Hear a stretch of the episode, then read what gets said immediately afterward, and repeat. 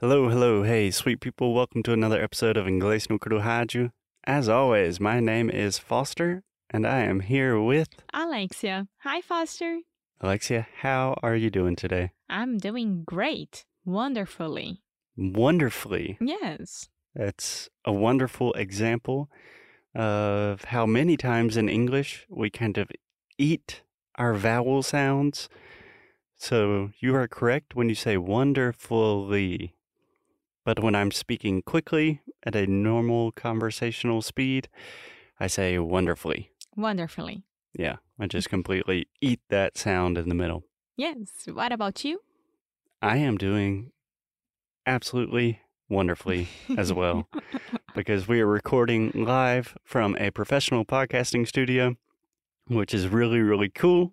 And we are talking about the Olympics, yes. which is really exciting. Yes, it is. Yes, it is.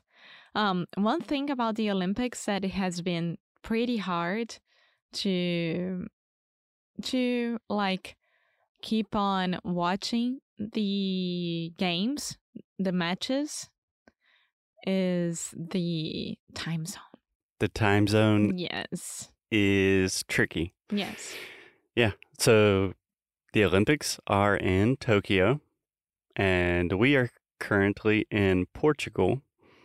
So I'm not exactly sure about the time zone difference, but it's like, I don't know, eight hours, something like More that. or less. Yeah. And then for people living in Brazil and the United States, it's like 12. 12 to 15, 14 yeah. hours. Yeah, it's complicated. And just a quick note how do you say time zone in Portuguese? Fuso horário. Yes. I have a lot of students when we're scheduling classes or something, they always get confused about, mm, how do I say fuso horário? Time zone. Time zone. Yes. Yes. Perfect. Yeah. So it has been really tricky for me because I am that person that really wants to watch everything live. And then during those weeks, I am waking up, turning on the TV, something that I never ever do, like to watch TV during the mornings. And there are like um, swimming and diving and gymnastics, and now the how do I say atletismo? Track and field. No, it, atletismo is not only trekking. No, track and field. Ah, no, é at, a- atletismo? no, that's a good guess. Athleticism. Um, no, we say Athletics. no. We say track and field. I think I'm not trying to to do something here, but my student that is from the UK, she said athletics. Okay, so another great example of when the student is trying to correct the teacher, but I am not hundred percent positive. Maybe in the UK in British English they call this something different, but when you're talking about the wide variety of running, of like jumping, shot put, all of those different things. In American English, we say track and field. okay. So a track is the actual thing that you run on. Do you know how to say that in Portuguese? É a pista. Yeah. And then the field, É o o campo. campo. track and field. Yeah. Which is um brand in Brazil um from a, like sports brand. Yeah. Yeah. Makes sense. Yeah. Okay. yeah. So I turn on the TV, everything is going there and then I had to stop watching because I need to work. If I don't work, we don't have money, right? So it's like what should I do here? Should I keep watching Olympics or should I work? And then there is one thing that I will keep watching no matter what if I am awake is volleyball. Alexia is a huge volleyball fan. A quick word about waking up and the TV is on and the Olympics are on. In general, I don't watch much TV. So, for example, when I visit my parents, it's similar at my parents' house. Like the TV is always just on and it's like the news or something and I I don't like it. It kind of makes me annoyed. But when I wake up and Alexia is working, but the Olympics are also on the TV, at first I'm thinking, ah, that's annoying. And then immediately I'm like, ooh, diving. This is interesting. Diving is so cool. It's so cool. It's so perfect what they do. I could never, ever enter a swimming pool like jumping. I need to sit down and get inside. It's so hard what they do. Alexia's talking about basic jumping into a pool, not even getting close to synchronized diving from a huge diving board. Yes, diving is amazing. Anyways, today, Alexia, we're talking about volleyball. Volleyball. So to begin, in Portuguese, I believe you say simply volley, right? Volley. Yeah, Volley, but you don't say volleyball. No. So in English, we do say volleyball. Okay. And then we have the two different types. We have beach volleyball, which pretty simple. You play on the beach. And then just volleyball or maybe indoor volleyball. Yeah. Okay. Alexia, tell me a little bit about why you love this sport so much. I would say it is a borderline obsession for you. Why? When you're watching Olympic volleyball, you turn into a different person. You're screaming. I'm not screaming that much. It's not like that. You you get quite intense. Yes. You love it. I you do. absolutely love it. So tell me a little bit about your history with watching volleyball, um, and why it means so much to you. I, I, I mean, I don't have a history with volleyball because when I was in school, like high school, I could never uh, play with the people that used to play because I was too scared about the cortes. the um, how to say that? Uh, I think we say spikes. yeah, it could be. And I can never do that. But I think that different than soccer, for example, soccer you can play for 90 minute 90 minute minutes, Mhm. 90 minutes, Yeah. Can we try that one more time? 90 minutes. 90 minutes. Okay.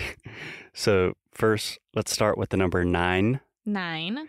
And then imagine you're just adding the letter D. 9D. 90 9D. 90 Yeah. 90. 90 Yeah. If you were speaking correct um, or British English, you would say 90. which I prefer. But either way, you still need to really say the number nine. Yeah. But I say 90. So you say this whole time, you can be running around with the ball and trying to score and doing something, but maybe it's gonna be like a very boring uh, game, you know? In volleyball, you don't have this option. It's either you do something and you score, or you do something and you score, you know? Like you are there and one, two, three, bah! And then you you like you have the ace, you have those amazing athletes playing for the um, masculine and for the feminine uh, uh, teams, and they are all amazing. They are very very like a team. They are together. They are doing that together. I don't feel the same with soccer, for example. I totally get what you're saying. This is a podcast, so you cannot see Alexia, but her body language is suggesting that she is extremely passionate about this subject. But yeah, I totally understand what you're saying. For example, my dad, he always says, like, I don't understand soccer. Soccer seems super boring. You watch for almost two hours, and there's like one or two goals. Like there's only one moment of excitement. With volleyball, the entire thing is exciting. Yeah. Every single point is like, oh my God, these athletes are accomplishing these incredible physical feats as a team and it's beautiful and intense. Yeah, yeah. I get it. Yeah, that's how I feel about volleyball. And I mean, I don't wa- don't watch much handball, I don't watch much basketball, but I feel the same about those two, but it's not something that I really really stop and watch. Yeah. But for example, American football, Football? yeah. I can't understand that either. You go further and then you come back and then you go further a little bit more. It's really, really weird. So I understand what your dad is saying about soccer, but I have to be a little bit proud of Brazilian soccer as well. So Yes, American football is quite complicated. Um, okay, but first, a quick recommendation and then a question. you said the masculine and feminine. I was hearing you say masculine and feminine I or something like that. I got a little bit confused. So let's try that one more time. Masculine. Masculine, Yeah. So the last sound is in, just like I'm in the bathroom. Masculine, masculine, feminine. feminine. Excellent. Okay. And you are specifically, I think, most interested or most passionate about the the men. Yeah. It's not because I don't like the girls. I love the girls, but I think that I started being very curious about volleyball with the boys. I don't remember why. Maybe it was something that my mom used to love to watch it as well, and I started doing that. So, I mean, I've been watching Bruninho play since his first match. No, like, and I saw all over Bernardinho that it was our um? Our it's not referee. Referee is juiz. Our Coach. yes, coach. Thank you.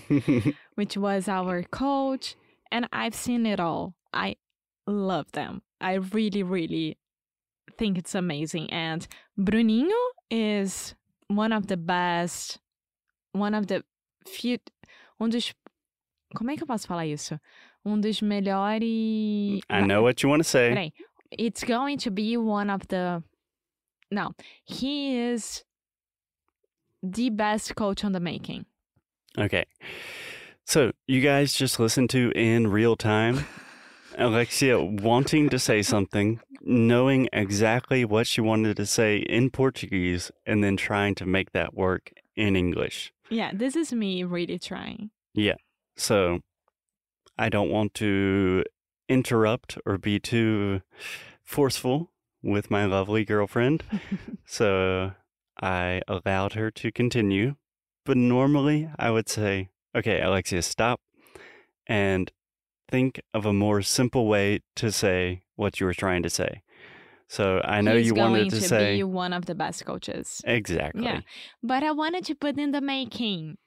in the making. Yeah. Yeah. You could add that at the end. okay. Yeah, that's just a great general tip when you're trying to say something a little bit complicated in English and you feel yourself getting stuck. That's a good sign just to pause, take a break, and think, okay, what do I really want to say? What is a more simple way to say that? And then go from there. Yeah. Okay. So you have a long history with the masculine volleyball team, men's, the males, and probably because you've watched them for a long time, Yeah. they've been more competitive and they're doing really well this Olympics. So I think in the next episode, Let's not jinx it. we're not going to jinx anything, but in the next episode, we'll talk more specifically about their journey so far. Okie dokie. Okay. Any last words, Alexia? Come with us in this really amazing Olympics journey As always, keep up the good fight. and lose well. Bye.